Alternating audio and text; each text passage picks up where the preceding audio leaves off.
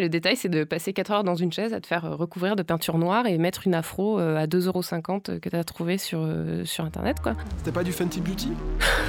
Alors tout le monde s'est posé la question, est-ce qu'il a utilisé la teinte 490 de Fenty Beauty? Mais bon. Un petit bruit buccal Rendez-nous les chips subtilement dosé. Le chip est en danger. Le chip? Le chip. Vous écoutez Le chip? Écoutez le podcast afro d'Arte Radio. quoi? Comme? Salut, hello, coucou. Vous écoutez le Chip, le podcast pop culture afro d'Arte Radio. Je suis Mélanie Wanga et je suis entourée comme d'habitude de deux mecs très frais. À ma gauche, Kevin Donna. Et à moi. ma droite, François Oulac. Si on fait le tour de la table, techniquement, je suis à ta droite, en effet. Voilà. et donc, euh, on est réunis pour le dernier épisode du Chip de l'année. De l'année. Vous avez eu peur, hein Ouais. Donc, euh, au programme de l'émission de cette semaine, un film français au casting noir qui vient de sortir, qui parle de sport d'hiver, parce que c'est la saison, et de racisme, c'est toujours la saison. Euh, J'ai nommé la deuxième étoile, comédie de Lucien Jean-Baptiste. Et ensuite, Kevin va nous emmener aux, aux US et nous expliquer le comeback de l'humoriste afro-américain Chris Rock, Oui. qui est une légende dans son pays. C'est ça. Mais sinon, d'abord, comment ça va? Je crois que ça va, je crois que ça va. Comment vous allez, vous? Euh, l'année se termine euh, plutôt pas mal. Un peu, un peu en roue libre euh, fatigue, mais, euh, mais, mais voilà. Si, si On a je- failli te perdre là, non? Ouais, j'étais malade, mais je suis revenu d'entre les morts. euh. Bon, et toi, Mel, quoi de neuf depuis la dernière fois? Eh ben moi, quoi de neuf? Euh, Dans deux jours, J-2, Mm. je pars en Afrique, en Côte d'Ivoire. Ben, quand l'émission sera diffusée, tu seras, Je serai loin de vous. tu seras loin. Voilà, je pars euh, trois semaines. et C'est la première fois que j'y vais.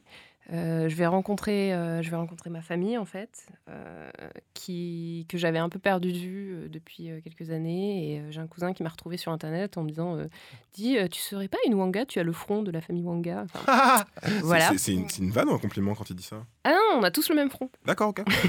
Hey big head. Ben voilà.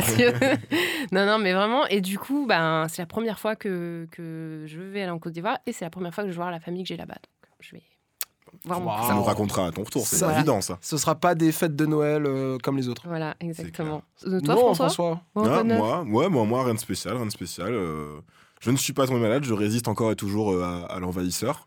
Et euh, sinon, voilà. La en chute train- ne sera plus que plus dure. il, a, il a des lunettes de BG maintenant. ah oui c'est vrai. Oui, oui, il a des voilà. nouvelles je- lunettes. J'ai acquis une nouvelle paire de lunettes, en effet, qui sont euh, de forme ronde, n'est-ce pas, et de couleur dorée. Est-ce que, est-ce que je peux te Eh ben, demander figure-toi que j'ai un pote qui m'a, qui- il a vu mes lunettes, il m'a dit c'est quand ce que t'é- que t'écris ton, ton manifeste de la négritude? Ah, j'avoue. Et il pensait même pas à mal, c'est vraiment que ça me donne une petite tête de, ouais, de, de, Viens, de laboratoire. quoi. Viens traîner vers la Sorbonne et tout. Genre, ouais. Ouais, non, mais de ouf, de ouf, de ouf. J'ai un peu une tête de maman cou du pauvre, non, tu trouves Tout, pas tout- tout ça, c'est à cause des lunettes. Ouais, bah, Est-ce que c'est des optiques de. Ah non. Ah ouais, j'avais oublié ça Ouais, déjà. bah ouais, bah Eh, ouais. eh, bah vous ouais. savez que Johnny il est mort Ouais, il paraît. il paraît. D'ailleurs, ça- Ouais. ça m'a- ça m'a rappelé ce morceau extrêmement malaise euh, de sa carrière, euh, celui où il a fait un duo, enfin un trio, enfin, il a fait un morceau avec euh, les mecs du Sectora, euh, Doc Gineco Ah ça me dit Pas quelque si. chose.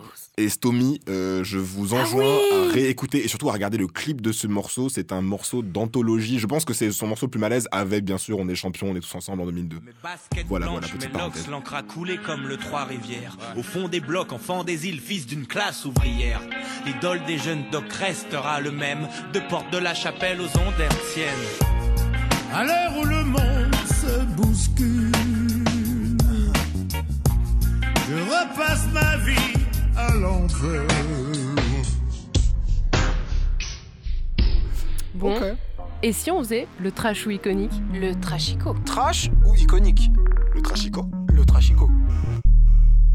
Le footballeur euh, Antoine Griezmann euh, a assisté à une fête années 80 et il a choisi pour costume de se déguiser en Harlem Glo- Globetrotter, qui est une équipe euh, slash. euh, c'est un peu du show, les, Ouais. Harlem Globe- Globetrotters. Voilà, ils font des tournées et tout. hein. Et euh, donc, euh, jusque-là, tout va bien. Tu mets, tu mets ton, ton petit maillot, tu mets ton short, tes baskets. Mais bien sûr, comme les, les Harlem euh, Globetrotters sont noirs, Il manque un détail. Il sont- manque sont- un Ils sont même petit- pas tous noirs en plus. bah oui, Enfin, non mais bon. mm, mm, Voilà. mm. Et euh, du coup, bah, il manque un détail, effectivement. Et le détail, c'est de passer 4 heures dans une chaise à te faire euh, recouvrir de peinture noire et mettre une afro euh, à 2,50€ euh, que tu as trouvé sur, euh, sur Internet. Quoi. C'était pas du Fenty Beauty? Alors, tout le monde s'est posé la question est-ce qu'il a utilisé la teinte 490 de Fenty Beauty? Mais bon. Euh, oui, donc euh, voilà, hein, euh, Antoine Griezmann nous a terminé l'année avec une blackface euh, de derrière les fagots. Donc, blackface, pour ceux qui ne connaissent pas, c'est le fait de se grimer le visage en noir. On en a déjà pas mal parlé dans, dans l'émission de se grimer le visage en noir pour imiter les personnes afrodescendantes, souvent dans un but moqueur, souvent pour un- le carnaval, souvent pour les fêtes, sachant que cette tradition remonte à plusieurs siècles en fait, et les ministrel shows Mm. qui avaient lieu aux, aux États-Unis pour re- représenter en fait les noirs comme des, des caricatures en fait, Ouais. des stéréotypes. Euh, oui, je- oui, et puis euh, je voudrais même ajouter que le- l'expression Jim Crow, donc qui renvoie à toutes les lois de ségrégation raciale aux États-Unis. Jim Crow, en fait, c'est un personnage de minstrel show, justement, de ces, ces spectacles où il y avait du blackface, où on tournait les noirs en dérision. Donc il y a vraiment euh, une, une filiation entre, entre blackface, absence de droits des noirs, infériorité, déshumanisation.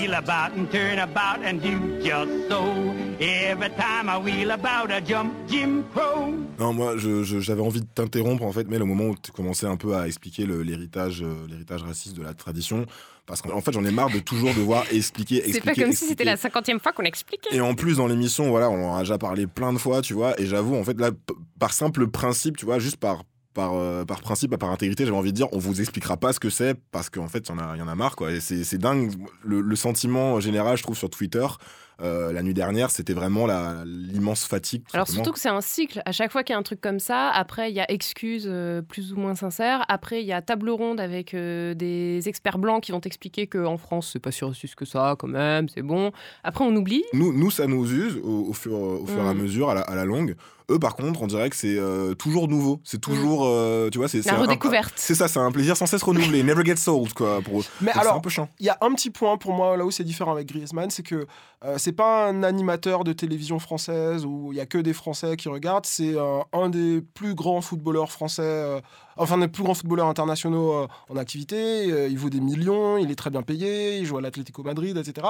Donc lui, lorsqu'il fait un blackface, c'est pas juste euh, bon en France c'est pas de raciste, non, le mec il habite pas en France, il a, il est suivi par des millions de gens à travers le monde, donc forcément il est jugé aussi par des, des millions de gens à travers le monde. Donc le truc de faire oui mais chez nous c'est pas comme ça. Chez ça- nous en fait euh, ça va. ça passe Ouais, pas. surtout que c'est remonté, euh, ça y est là, les, les médias internationaux sont emparés de l'histoire Ouais. et tout, et tout le monde le dit euh, accused of racism. Enfin, tu, ça passe pas. Il y a pas des titres en maladroit quoi, tu vois. J'ai déjà vu des tweets passer qui attendent et qui se frottent les mains que le Black Twitter américain Ouais. lui tombe dessus parce qu'apparemment le Black Twitter français est encore trop gentil pour lui. Ouais, c'est ça. Il y a eu une espèce de.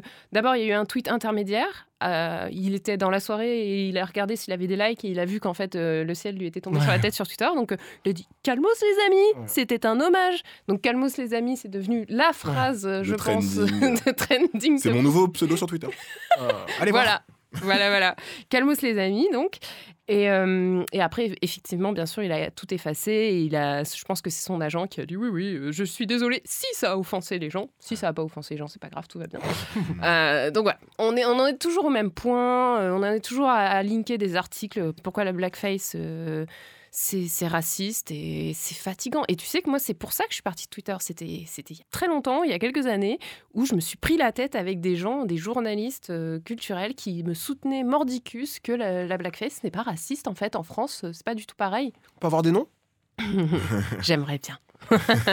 en 2018. Ouais, en fait, en fait le, le- le gros problème de, de- de la France, ouais, c'est le, fait que les gens euh, n'estiment que n'est raciste en fait que les, les, les choses les- ou les gens qui Oui, disent sont je suis vraiment. raciste. Oui. Voilà, je suis, bah oui, je suis raciste. Oui, je- je- Voilà. j'ai j'ai voté Hitler. Ouais, Et puis ce truc de l'intention, moi, ça me rend ouf. Quoi. Une- Quand une- les gens fois ils que tu font. pensais pas à mal, c'est que c'est oui, pas raciste. On n'est pas, on n'est pas dans le bac à sable de l'école primaire, euh, genre euh, ah là là, il n'avait pas l'intention, il n'a pas fait exprès d'être méchant. On s'en fout, le mal est fait. Maintenant, il faut que tu prennes tes responsabilités et tu t'excuses envers les personnes euh, qui sont concernées, quoi. Enfin, c'est tout. Il y a pas de, on s'en fout de ton intention. Alors après, euh, on a vu aussi les réponses des gens qui se sont alignés euh, pour défendre Griezmann. Donc euh, bon, voilà. Euh, je sais pas ce que vous en pensez, mais moi personnellement, je soutiens à. En fait, Griezmann, toi, t'as un problème identitaire qui a un niveau très élevé. Et on voit très bien que là, tu te sens mal dans ta peau. Parce que là, Tu as agi comme si ta femme t'avait trompé avec un black et tu les as vus en pleine action et t'es rentré à la maison et t'as vu ça et ça t'a choqué. Tu t'es dit, moi aussi, je vais devenir black. Hein?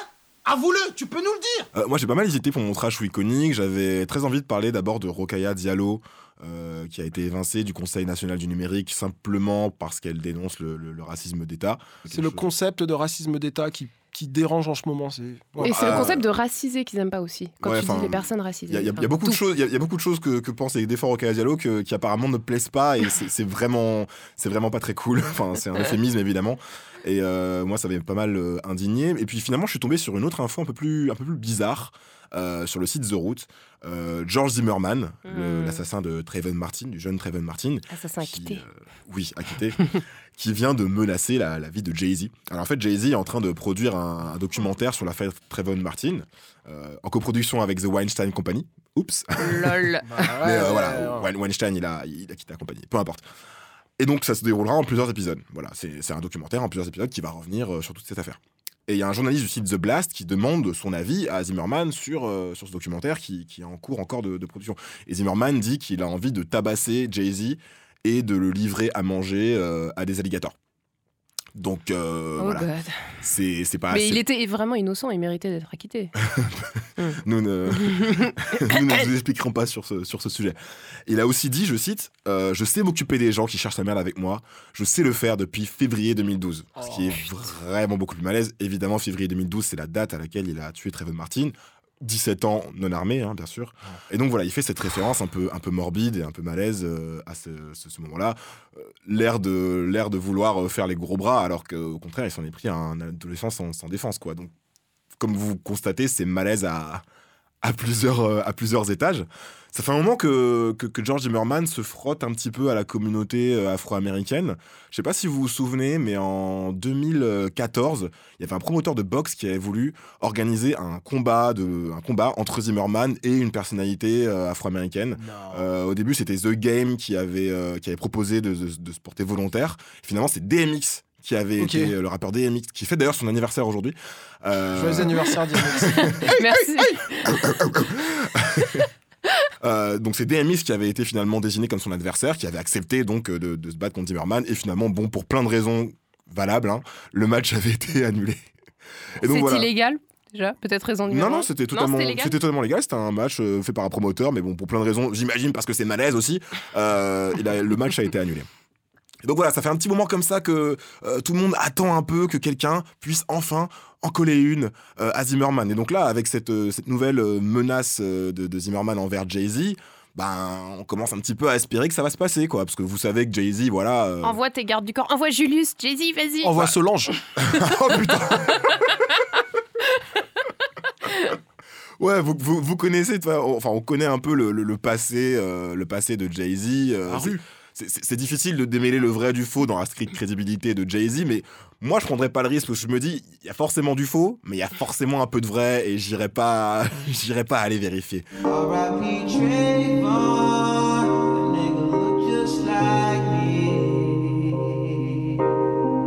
Euh, moi, j'en ai un double, un double iconique. Mon premier, c'est euh, les joueuses de l'équipe de France de handball qui ont été sacrées championnes du monde, du monde dimanche soir en battant la Norvège. L'équipe de France, messieurs dames, est championne du monde Et euh, c'était une équipe euh, très, très, très colorée, on va dire ça comme ça. Euh, Il y avait de la mélanine. Congrats. Et, et donc, c'est une de mes résolutions pour l'année prochaine, ce sera de regarder plus de sport féminin. Et le deuxième, ma- mon deuxième iconique, en fait, ça devrait être une recommandation, mais vous allez comprendre, ça ne peut pas l'être, parce que lorsque l'émission sera diffusée, ben, ce ne sera plus disponible. C'est un documentaire qui est passé sur France O vendredi dernier. Le documentaire s'appelle La Grande Guerre des Harlem Hellfighters, réalisé par François Reinhardt. Et ça retrace l'histoire de ces soldats noirs américains de New York qui sont venus se battre pour la France euh, il y a exactement 100 ans. Et donc c'est une histoire assez extraordinaire. Et après ça, il y a eu un débat sur euh, la place de la race dans l'armée, aussi bien en France qu'aux États-Unis, avec plein d'ex- d'experts, dont Pascal Blanchard, Maboula Soumaoro, etc. Donc c'était vraiment, vraiment très, très bien. Donc je félicite France O. Malheureusement, ce ne sera pas sur leur replay assez longtemps. Voilà. On le piratera. Voilà, c'est ça. Un grand big up. Est-ce qu'on va parler de cinéma Est-ce qu'on va parler de cinéma J'aimerais te dire oui.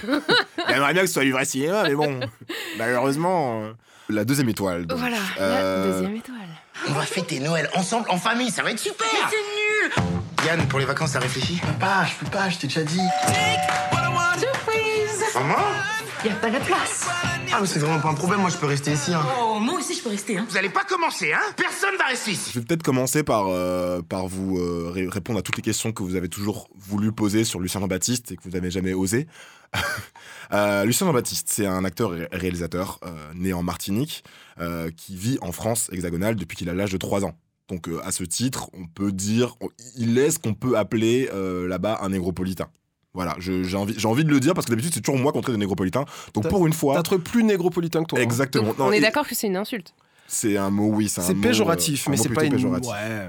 Pas une C'est insulte, c'est comme, péjoratif. euh, c'est comme com- provincial campagnard, quoi. C'est même, bah, c'est- différent, c'est différent. Mais ouais, il y, a un- petit peu de ça. Euh, je le dis aussi parce que ça, je pense que ça va compter dans notre, euh, dans nos, réflexions euh, sur la représentation des Antillais dans le film. Voilà. Donc, Lucien Jean-Baptiste, il a une carrière qui a débuté sur le tard, c'est-à-dire que jusqu'à l'âge de 30 ans et quelques, il travaille dans le merchandising, le marketing, et c'est seulement à partir donc de, de 32 ans, quelque chose comme ça, qu'il tente le cours Florent et le réussit, et donc se lance dans le théâtre, le cinéma et choses comme ça. Euh, il a fait du théâtre classique, il a fait des petits rôles au cinéma, il a fait des euh, courts-métrages, mais on le connaît surtout, nous en tout cas, pour son travail de doublage. Il a doublé énormément de- d'acteurs noirs américains assez cool. Euh, Chris Rock, dont on va parler tout à l'heure, n'est-ce pas? Bad boys, bad boys, qu'est-ce que vous attendez? Qu'est-ce que vous attendez? On vient vous calmer Et quand tu veux, t'apprends les paroles. Hein. D'habitude, on s'arrête au refrain Euh, Don Cheadle, Martin Lawrence, Will Smith. C'est pas le doubleur officiel de Will Smith, mais il a quand même doublé Will Smith dans Je suis, dans Je suis une légende, par exemple. Ah ouais, c'est du poids lourd quand même. Ouais, ouais, quand même. Euh, Kevin Hart, Marlon Wayans dans, dans, Scary, dans Scary Movie, par exemple. Euh, Jamie Foxx, Ice Cube. Donc voilà, c'est un peu la voix officielle euh, des, Des Noirs. Un des voilà. trois gros quatre, tu vois, euh, Ouais. à faire les voix noires. euh, Ouais, voilà. ouais. C'est un Avec peu les frères Martial. euh, ouais. Exactement. C'est un peu l'équivalent de la nana qui double, euh, qui double Whoopi, tu sais, et qui double aussi Monica dans Friends. Ouais. Qui fait pas mal de, de- de voix de femmes noires. Euh, et honnêtement, je trouve que Lucien Jean-Baptiste a une très bonne voix et un timbre très cinématographique. C'est peut-être la seule bonne chose que j'ai trouvée dans la deuxième étoile. Voilà. Euh, donc la grande révélation du mec, c'est euh, la première étoile, donc en 2009. Donc euh, c'est un film qu'il réalise et qui, dans lequel il joue le rôle principal. Euh, c'est l'histoire d'un père entier qui emmène sa famille au ski pour la première fois. Et pourquoi on partirait pas au ski, justement, hein? Au ski Le film a fait 1,6 million d'entrées. C'est Les- notre Rasta Rocket à nous, en fait. C'est exactement, tu sais que j'ai noté Rasta Rocket français, il fallait que je le place quelque part. Merci Mel. Euh, voilà, les, les- les critiques ont été plutôt positives, le Mm. film a été bien reçu. Succès euh, commercial, voilà, critique, succès commercial et ouais, critique. ouais. Pas un succès dans mon cœur, j'arrête. Euh, voilà, sinon cette année on a pu le voir dans Il a déjà tes yeux avec Aïssa Maïga, on en a un peu parlé dans le chip euh, Ancienne version. ancienne version. Euh, et donc, si on devait résumer un peu le, le- le créneau de Lucien Jean-Baptiste, ce serait euh, la comédie française euh, très très familiale, presque presque trop familiale parfois, avec euh, toujours ces thèmes, vous savez, du vivre ensemble et des choses comme ça. Euh, Lucien Jean-Baptiste, c'est un mec, euh, voilà, assez sympathique finalement, euh, assez avenant, qui entretient une image de euh, de gauche, un peu un peu un peu lisse, vous savez, c'est un peu comme Modéré. voilà, c'est ça, c'est un peu un Yannick Noah ou un, un, un Légitimus en peut-être moins. C'est une autre génération que. C'est une autre, Ouais, c'est une autre génération, voilà. Ouais.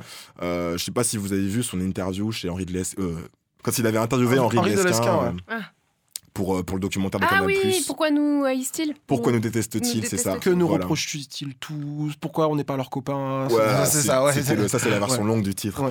en effet. Donc si vous avez vu cette interview ou si vous y jetez un coup d'œil, vous comprendrez ce que je veux dire quand je dis que ce mec est un peu, un petit peu lisse, un peu trop à mon goût. Voilà. Pour moi, un Martiniquais, euh, avant d'être un congoïde. D'accord. Et en plus, je pense que vous n'êtes pas congoïde, que vous êtes un mélange de congoïde et de caucasoïde. Je suis noir. À mon avis, vous êtes, vous êtes un mélange. Ah, Si, attendez, si je me mets à côté de Monsieur Delescan, on voit bien que je suis noir. Je suis noir. Ben, oui, mais vous êtes un mélange. Donc le pitch de la deuxième étoile, euh, c'est très similaire au premier film. C'est toujours Lucien Baptiste et sa famille qui retournent au ski pour fêter Noël. Euh, Il y a toujours la mère du héros, donc euh, qui, est incarnée par Philomène Richard, qui les accompagne. Elle s'appelle Marie-Thérèse déjà. Bon, bref. Euh, et cette fois-ci, ils sont accompagnés de la femme du héros, donc euh, qui est incarnée par Anne Consigny, et par le beau-père. Donc ils sont tous les deux, ils sont tous les deux blancs. Et ils sont pourchassés par des délinquants qui veulent leur voler le van dans lequel euh, ils voyagent. Voilà, Kevin fait non de la tête. voilà. Secoue ma tête de toutes mes forces. C'est ça, Kevin est en train de facepalm en direct dans le plateau d'Arte Radio.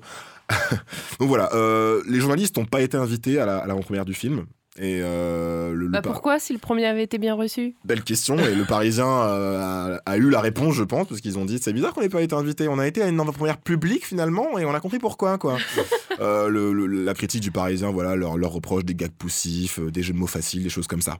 Ils se sont pas avancés sur le terrain racial, mais ils ont, ils ont dit qu'en gros le film était raté. Et généralement, c'est plutôt l'avis des critiques dans la presse. Voilà. Très honnêtement, moi j'ai bien aimé la première minute du film. Euh, le générique s'ouvre sur des images en noir et blanc, des espèces de, tu sais, des, des- des films d'archives, des films d'enfance en quelque sorte. C'est assez joli. Et la musique de fond, c'est la divinité du groupe La Perfecta.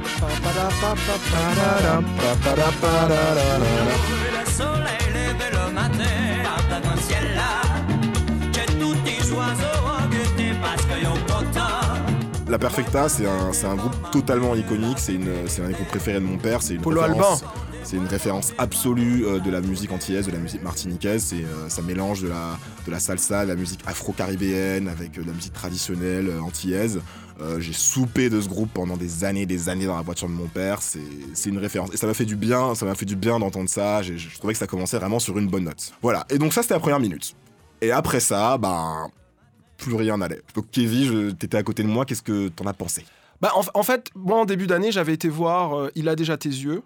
Et j'avais pas trop aimé Il a déjà tes yeux, mais c'était une comédie française qui se tenait en fait. C'était dans les standards de ce qu'on peut s'attendre à voir en 2017 au cinéma français. Avant de rentrer dans les considérations sur ce qu'il a voulu dire, ce qu'il a pu dire, etc., euh, le film en soi, la comédie, ne fonctionne pas dans la deuxième étoile. Les, gags ne marchent pas, on rigole pas. C'est assez, assez grotesque sur, sur pas mal de plans. Donc je me suis un peu ennuyé. ennuyé. Euh, Mélanie, toi, euh, tu nous as... je peux dire ce que tu nous envoyé. J'en ai marre du film, ils sont même pas encore arrivés à la montagne, ils sont pas encore au ski, j'en ai déjà marre. non, c'est...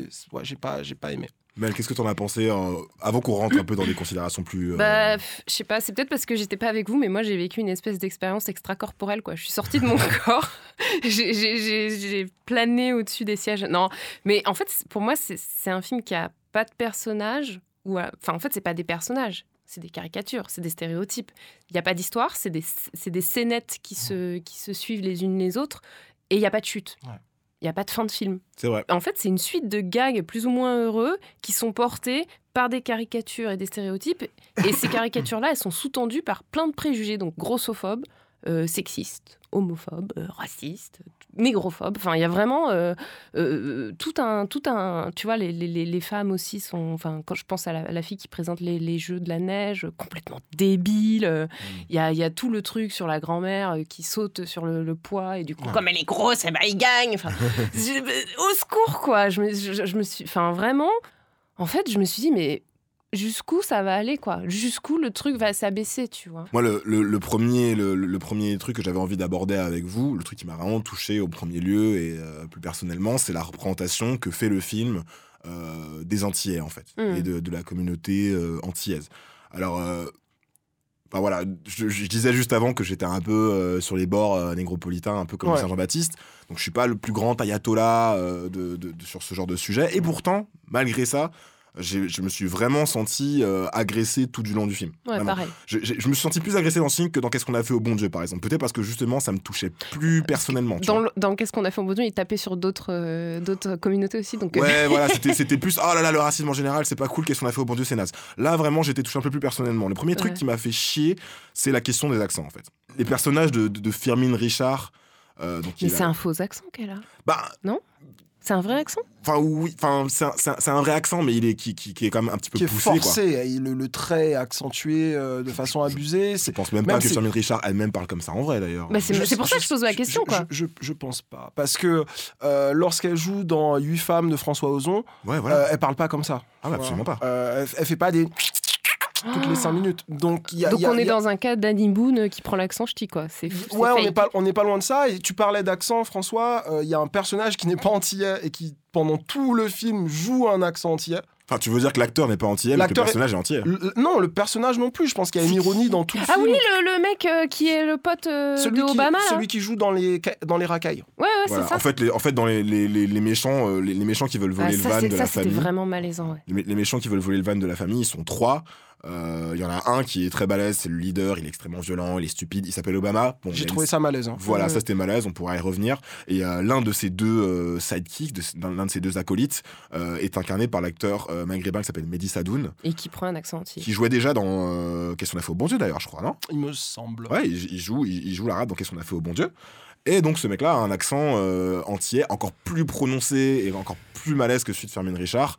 Et ce qu'il imaginait là-dedans, bon, outre, outre la caricature évidemment, c'est le fait en fait que à de très nombreux moments du film, l'accent de ces deux personnages est utilisé comme unique ressort comique. Mm. C'est-à-dire que des fois, j'entends, on, on voyait Fermin, tu te rappelles, Kevin?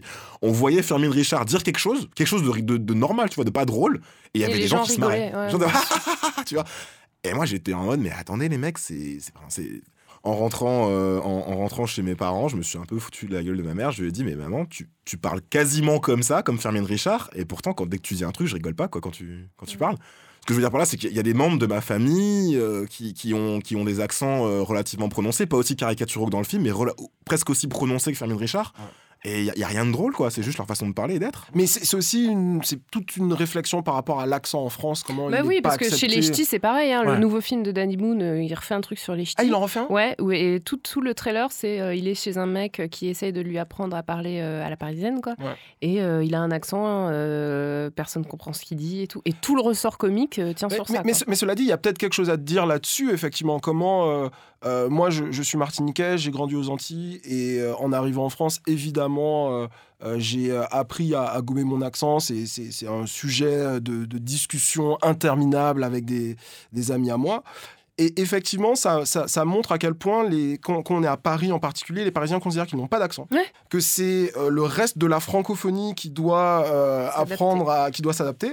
Et donc, que pour prendre la parole chez eux, ben, il faut avoir ce- cet accent-là. Donc, juste le fait d'avoir des personnages qui ont des accents, c'est en soi des, re- des ressorts comiques. Il y a pas mal de, de- de- je trouve, de mauvaises représentations, enfin de, de représentations faussées ou euh, mal vues euh, des, Antillais. Et ce qui me fait euh, doublement chier, c'est que c'est pas un Antillais lui-même en fait. Quand, Mm. quand je vais voir un film de Christian Clavier et que, et que je les vois se foutre de la gueule des, des, des- des ultramarins, j'ai pas de problème avec ça, dans le sens où, bah, what did you expect? Mais là, on parle d'un Antillais qui, qui dit faire un film. Alors, dans une interview, euh, Lucien Jean-Baptiste dit qu'il qu'il fait ce film pour ses enfants. Il a vraiment fait ce film pour sa famille, spécifiquement pour ses enfants. Et, c'est, et, et quand tu penses à ben, la façon dont il a l'intention de transmettre finalement son héritage culturel à, à Mais ses gosses, du coup, il y a, y pas que les accents, il y a les caricatures. Je sais pas si vous voulez qu'on en discute, mais quand même, les caricatures qui, qui, qui, qui dessinent dans le film, si c'est pareil, si c'est ça qu'il veut transmettre aux, aux- aux gens qui le regardent et qui sont entiers, du coup, enfin, je suppose, c'est quand même chaud, quoi. Bah ouais, non mais Je, je, je sais pas si c'est chaud en vrai. Je, je pense que le message qu'il veut véhiculer, il est plus majoritaire que mon message à moi, que, Ah. que nous, ce qu'on est en train de. C'est c'est nous la minorité, c'est lui. euh, je pense que c'est plus lui la norme, c'est lui qui est grand public et, et, euh, et c'est vu comme quelque chose d'intégrateur, de fédérateur. De vivre ensemble. de vivre ensemble. Je pense que on peut spoiler la fin du film, c'est pas grave. tu peux. Pendant la moitié du film, la- sa famille est, euh, doit euh, Parti. cohabiter avec des espèces de gens pseudo-racistes, on sait pas trop, mais bon, un peu quand même, mais Parce on dit pas non Jean-Baptiste raciste. n'ose jamais Dire totalement. le mot en R. Ouais, il ne- n'ose jamais dans les- dans l'écriture des dialogues, il n'ose jamais Non. franchir la ligne. Quoi. Ouais.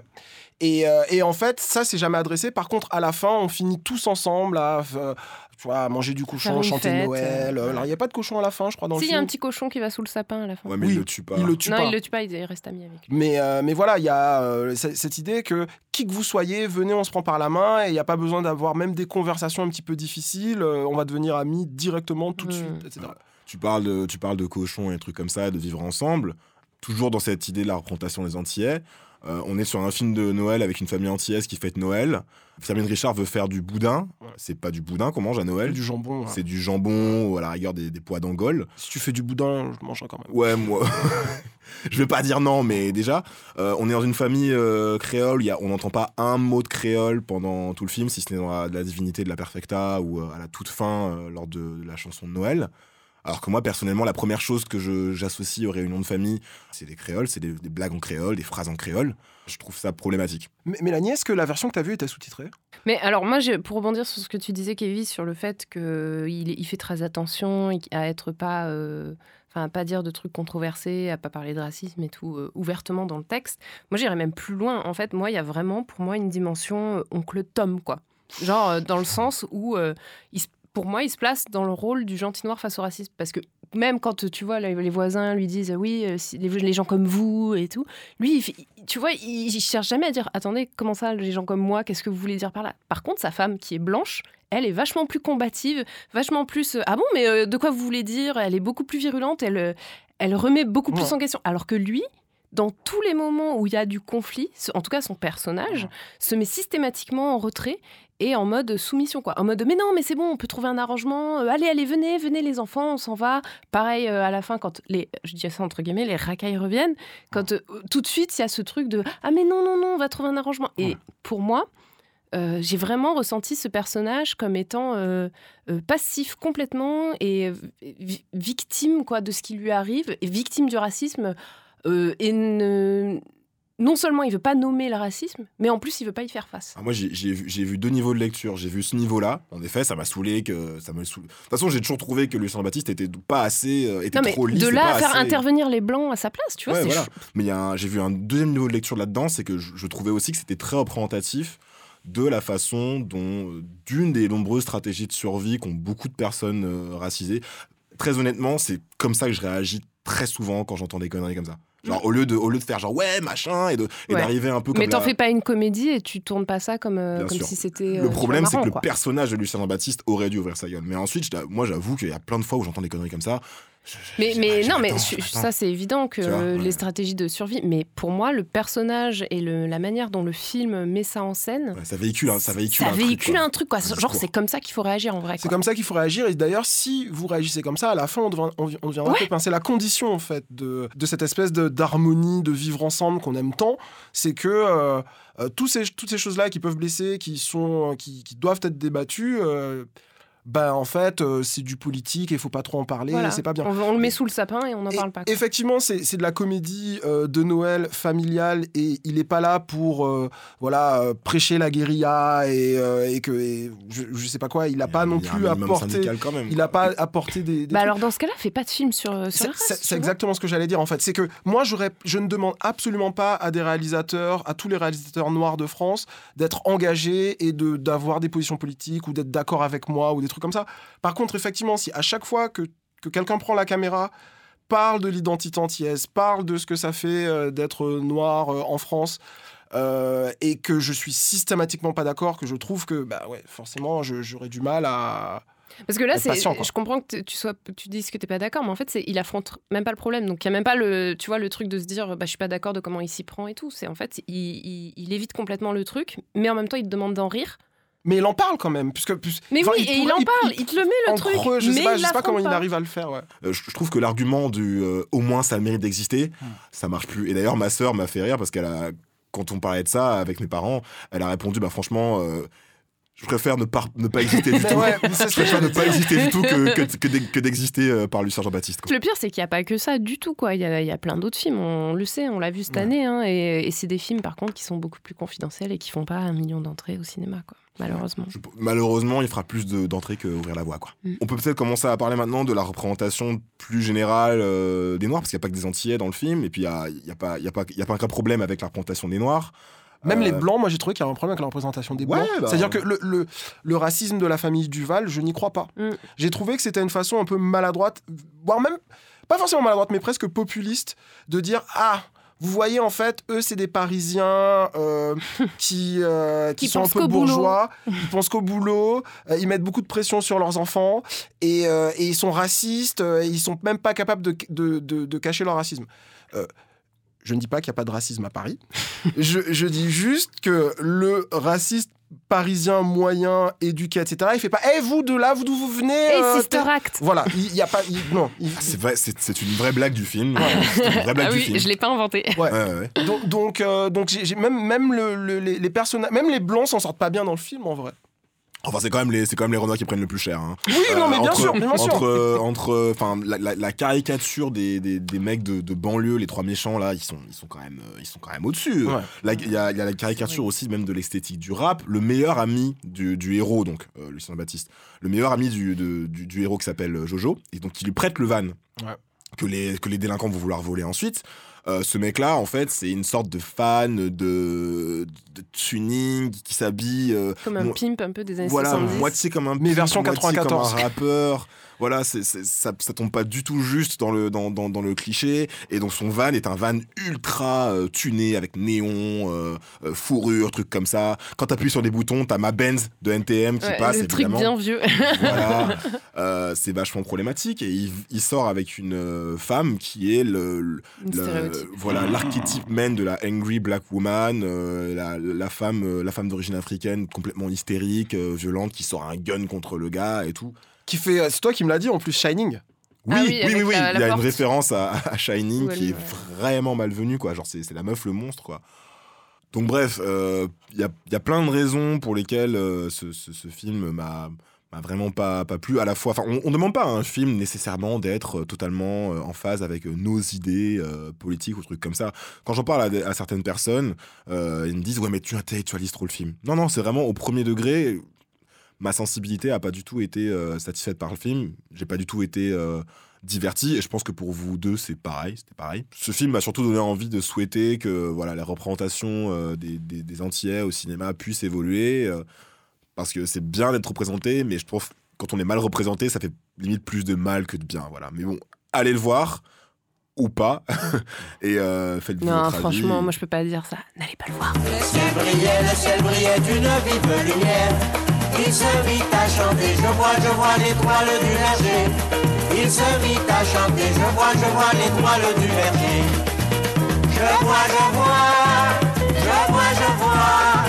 Je vois, je vois, je vois, je vois l'étoile du verger.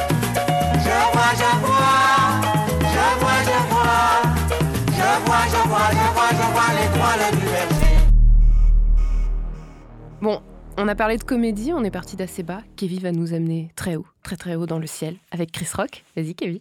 Chris Rock, c'est c'est quelqu'un que j'aime beaucoup. Euh, c'est un monsieur qui est rentré dans ma vie, euh, genre en 2000.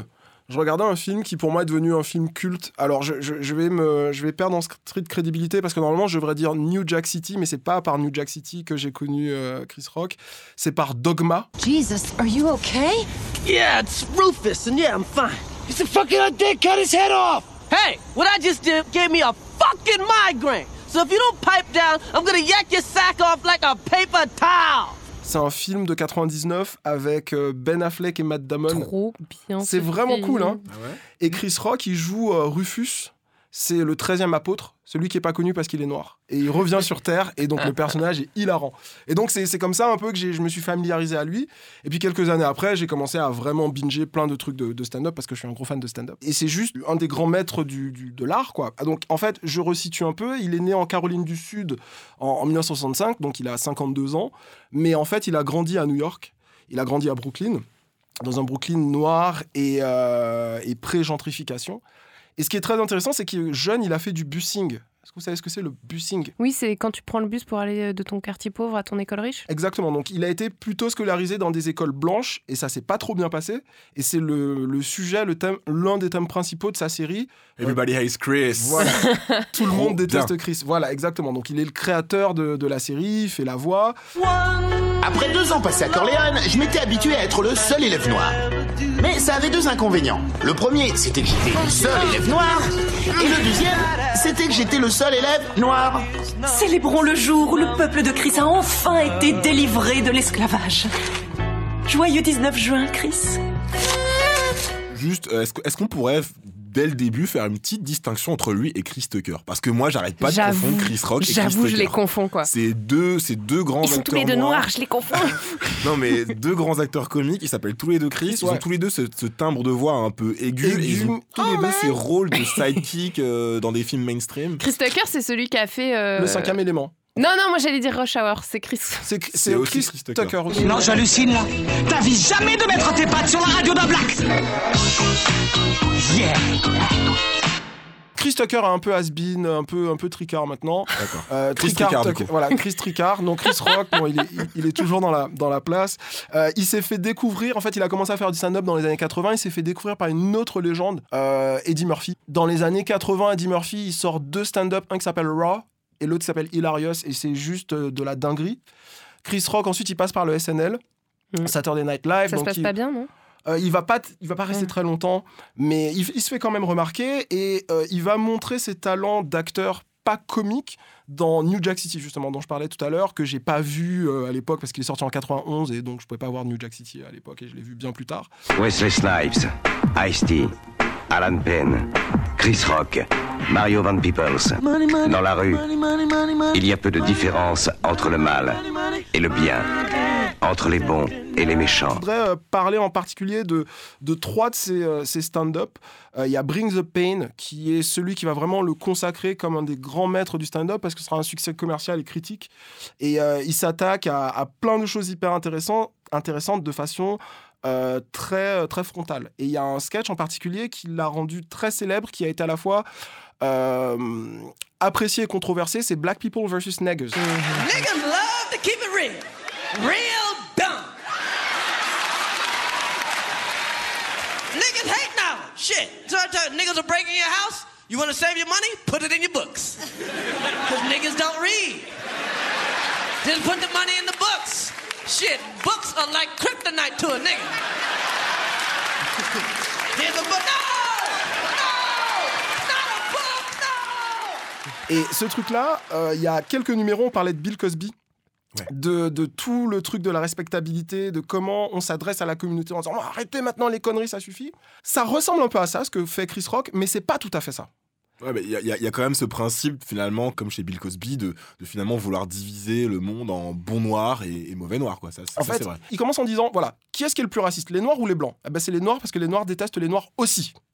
Donc il dit euh, il y a une division, il y a une séparation entre black people and niggers en disant que en gros euh, il aime les, noirs, il est fier d'être noir de la communauté afro-américaine, mais qu'en même temps cette euh, caricature, ce cliché de noir fier d'être ignorant, qui euh, vient toujours gâcher la fête, etc.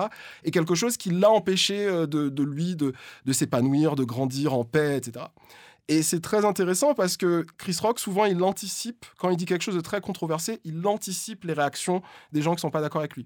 Et tout de suite, il fait Non, mais euh, je sais que je vais énerver des gens qui vont dire que c'est les médias qui nous définissent ou qui nous représentent comme ça. Et il dit Le soir, lorsque je vais au distributeur retirer de l'argent, je fais pas attention aux médias. Ah, c'est chaud. Ouais. Et donc, il dit, il dit des choses comme ça. En fait, il a vraiment ce- ce- cette image où il va frontalement, il cherche pas à prendre de gants avec la communauté noire. Et puis ensuite, il les amorce en disant non mais attendez, euh, il n'y a pas que des noirs. hein. On n'est que 10% du, du pays. On n'est pas les seuls à bénéficier euh, des aides sociales, à être dans la merde, etc., etc. Et il remet tout le monde à sa place en, faisant ça. Et à ce moment-là, il est lui-même assez jeune. Il commence à être connu. Et il avoue lui-même qu'il n'est pas très conscient, qu'il connaît pas, il connaît rien en Black Studies, qu'il connaît pas l'Afrique, qu'il n'a pas voyagé, qu'il n'a pas de diplôme, etc.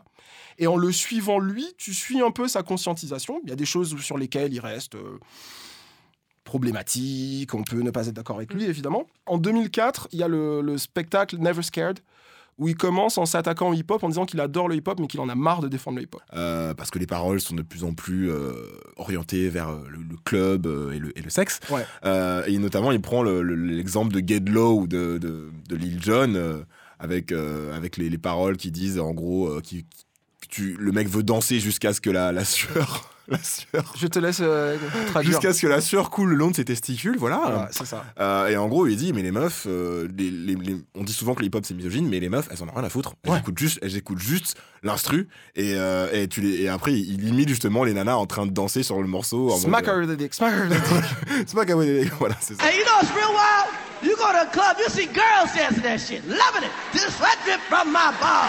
Just sweat drip from my ball. Just sweat, just sweat, sweat from my ball. Of my balls. Skeet, skeet. Of my balls. Skeet, skeet. Just sweat, just sweat. My balls. My balls. You know, that's why people always say rap music is uh, misogynistic and is degrading to women. But what I realize, man, is women that like rap don't give a fuck. Mais euh, la, la partie vraiment pour moi centrale de, de, de- de ce stand-up, de ce spécial, special, c'est euh, l'Amérique post euh, 11 septembre. Où euh, il parle du terrorisme, il parle de, de, de- guerre, il parle de patriotisme aussi, et il dénonce l'hypocrisie de, war on drugs, c'est-à-dire la guerre contre les drogues. Ce, moment où en fait on a mis en place plein de politiques hyper sécuritaires et répressives.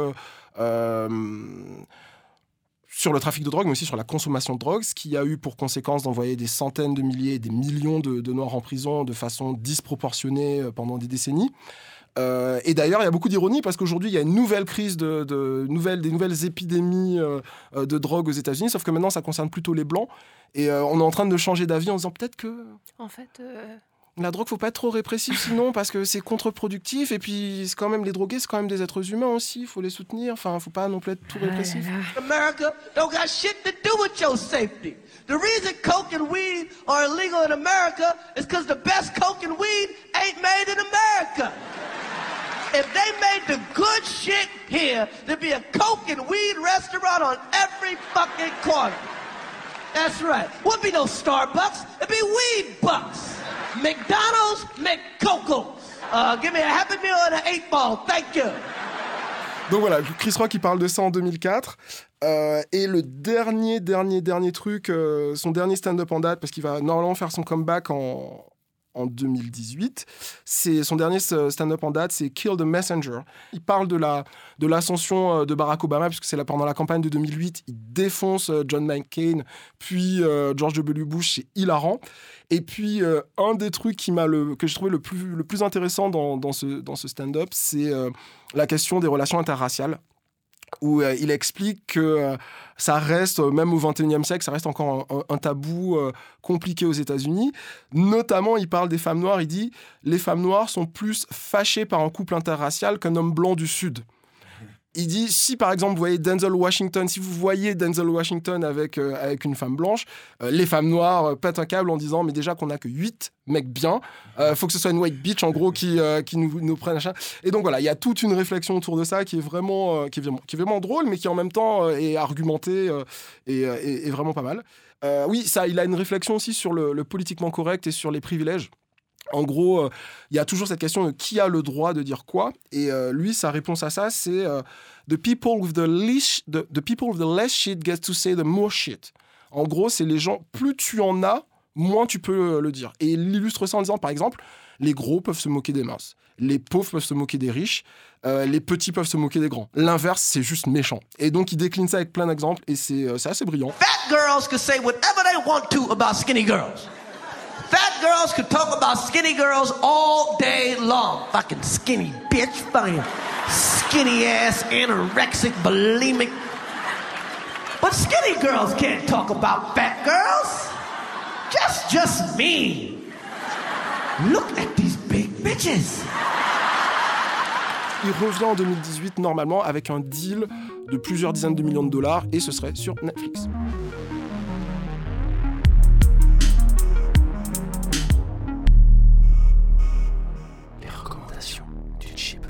Pour euh, la recommandation de, la semaine, moi, je vais vous parler d'une épicerie fine africaine qui s'appelle Joe and Avrels. Euh, c'est une épicerie qui a été euh, créée par Nathalie Sherman, une ancienne candidate de l'émission Masterchef. Et donc, au programme, on a plein de produits africains, trop bien. Donc, des jus, des produits salés. Alors, euh, des crèmes de sakasaka, euh, de safou, de niébé. On a plein de trucs sucrés qu'on peut mettre dans les desserts qui sont super. Donc, euh, des fruits de la passion, Miam. des noix de cola. Et donc, c'est vraiment artisanal, fait maison. Enfin, et c'est vraiment soutenir un, un black business. Donc, ça, c'est quand même super. C'est en exclusivité à la galerie Nelly Wanjdi pour leur édition de Noël. Et sinon, prochainement aux galeries Lafayette Gourmet. Donc, je pense que ce sera un beau cadeau à offrir à vos mamans et à vos papas. En 2018. Donc euh, voilà, moi je, moi j'ai décidé de- d'être plus, euh, de soutenir plus les black business en 2018, d'être vraiment euh, et surtout les trucs français parce que j'achète beaucoup de produits américains et du coup voilà, c'est mon premier pas. Moi, je voulais vous recommander un album d'un artiste que j'aime énormément et qui s'appelle Big Crit.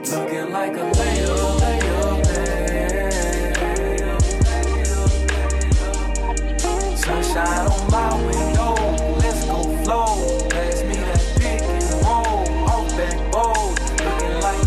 première fois que j'ai rencontré Kevin, je lui ai dit c'est marrant, tu ressembles à Big avec Sérieux Ah, il faut que je google absolument. Attends. Honnêtement, il ne ressemble pas tant que ça. Je suis pas très physionomiste, je crois. Toi, tu ressembles à Vislo du Sound Super Crew, donc. euh, Ouais, sauf que j'ai juste la même voix, ok? C'est bon. Et des lunettes. Bref, euh, Big Crit vient de sortir un nouvel album il y a maintenant euh, un peu moins d'un mois qui s'appelle Forever is a Mighty Long Time. Euh, Big Crit, il est assez obsédé par cette expression de Forever d'ailleurs, parce que l'une de ses premières mixtapes qui l'a fait vraiment connaître du, public rap américain s'appelle Return of Forever. Après, il avait fait euh, euh, Forever and a Day. Et bref, il, il aime bien un truc de Forever. Et bref, voilà, Big Crit, c'est un rappeur du sud des États-Unis, du, Mississippi, euh, qui fait une musique profondément, euh, bah, profondément sudiste. Alors, je sais pas si vous vous représentez bien ce que c'est que le rap sudiste, euh, parce que le, sud a donné naissance à beaucoup, beaucoup de mouvements musicaux, hip-hop différents. Il y a le crunk, il y a, la trap. Mais là, on, parle vraiment du, southern rap et du country rap tunes. Et en fait, c'est, en gros, c'est tout simplement du rap avec beaucoup de samples de soul et de blues. Donc c'est quelque chose d'extrêmement, euh, d'extrêmement mélodieux. Et euh, il y a toujours cette euh, spiritualité aussi qui est très, très typique. Et donc voilà, c'est et c'est aussi une musique donc qui est empreinte d'une forte spiritualité parce qu'il y, y a beaucoup de d'afro-américains dans le sud qui, ont, vont beaucoup à l'église et qui, font du rap presque, presque gospel. Il y a beaucoup de gospel dans sa musique. Et donc voilà, ce nouvel album, ça fait un petit peu hein, longtemps qu'on l'attendait parce que son dernier album, Cadillactica, était sorti il y a peut-être deux ans. Et donc c'est dans la droite lignée de, cela, donc avec des, des- morceaux très mélodieux. Il y a, il y a pas mal de featuring assez intéressants. Il y a Bon B et Pimp C, donc des Underground Kings qui sont euh, l'une un des groupes euh, légendaires donc du sud des États-Unis. RIP Pimp C qui est mort en 2007. Bref, ils l'ont ressuscité pour un featuring. Euh, Il y a T.I., il y a plein de gens comme ça. Et donc voilà, l'album est vraiment, vraiment réussi. On, Big Crit est rappeur, mais également producteur, ce qui fait que les, les productions sont, sont, sont faites maison, et donc il y a une grande cohérence dans son univers artistique. C'est assez posé, très sincère, très profond, quoi. Si, il y a beaucoup de gens qui disent ouais le rap du sud machin il y a, il y a pas de y a pas de texte euh, il y a pas de sincérité c'est que de la thune euh, des femmes à poil des choses comme ça de la vente de drogue écoutez Big Crit et euh, Ouais. je vous défie de je vous défie ensuite de cracher sur le rap du sud voilà I played ball for a minute, did I mention? Wasn't in it, writing rhymes on my glove, so I won't ever forget them. Had to quit it, didn't feel it back in high school. Rather write poems, no overflowing, that's what I do. Couldn't be little Zach forever. Peace to my big brother. Follow your dreams, baby, that's word to my grandmother. While I hit the streets, tapping out beats, kicking my flow. I overhear the same shit they always said before the East. They used to say. Moi, euh, j'ai vu le film Girls Trip. Il y a une révélation euh, dans ce film pour moi, même si je la connaissais déjà un peu. Euh, c'est Tiffany Haddish. Je l'avais découverte dans la série Carmichael Show et aussi dans le film Keanu. Et euh, Tiffany Haddish, pour moi, c'est vraiment la révélation du, film Girls Trip. Mais euh, je recommanderais plutôt son album de stand-up qui s'appelle euh, She Ready From the Hood to Hollywood. Et en fait, Tiffany Haddish, c'est une fille qui a, c'est une femme plutôt, qui a grandi dans les foyers d'accueil. Donc une enfance pas a priori pas si facile que ça, mais elle en est assez fière. Elle est assez fière de, s'en être sortie et raconte ses, aventures et c'est complètement hilarant. Elle est assez folle. Euh, déjà, elle commence en remerciant les gens qui ont payé leurs impôts entre 90 et 99, parce que comme elle était justement en maison d'accueil, donc elle remercie, elle dit que sans eux, euh, sans eux, ça aurait été la galère. Et puis après, elle, elle raconte comment elle est sortie, quasiment sortie du ghetto, et ce stand-up, ça se passe entre le moment où elle a tourné euh, Girl Strip le moment où Girl Strip sort au cinéma et devient un des plus gros cartons de l'année euh, 2017. Et c'est juste avant en fait qu'elle arrive à la méga euh, célébrité. Elle raconte notamment comment euh, elle est devenue amie avec euh, Jada et, Will Smith et c'est euh, hilarant. Euh, donc, enfin, elle a pas peur de parler de sexe, de caca, de mort, de religion, de, tout. Elle a tout vécu.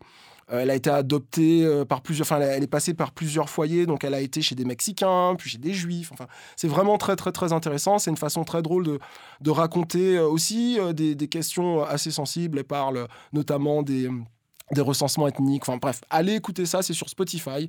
Euh, Tiffany Haddish, je recommande, c'est très drôle. Euh, elle- J'étais malade, elle m'a guéri. Euh, Littéralement. Elle m'a littéralement guéri, ça, ça c'est c'est cool. Donc voilà. Bon, c'était le chip. On revient dans un mois cette fois, hein, parce que Noël, jour de l'an, on n'est Ouais. pas là. C'est vrai. On est avec nos familles. C'est ça. Euh, petit bilan express. On a fait 18 chips. 18 18 18 Big up, ouais. Vous avez des résolutions pour 2018 Continuez à suivre euh, la pop culture euh, afro en France. Je suis- sûre qu'il va y avoir plein de bonnes choses qui vont se passer en termes de podcast. Kev, à part mater du sport féminin Je suis en train de réfléchir à euh, un nouveau podcast. Mêler euh, ces, ces deux passions que j'ai, c'est euh, histoire et, euh, et pop culture avec un angle, un angle racial. Donc, euh, voilà. Stay tuned. Pendant qu'on n'est pas là, les mesures de survie, vous pouvez nous suivre sur Twitter, podcast, Tout à fait. Instagram, podcast. Vous pouvez aussi, dans l'intervalle, nous laisser une review sur Apple Podcast, 5 étoiles. 5 étoiles, 5 étoiles. Puis euh, bah, d'ici là, on vous fait des gros bisous. Arte. Bonne fête. Radio. Bonne année. Joyeux Noël. bien, mangez bien. Quoi Joyeux Noël. Comme.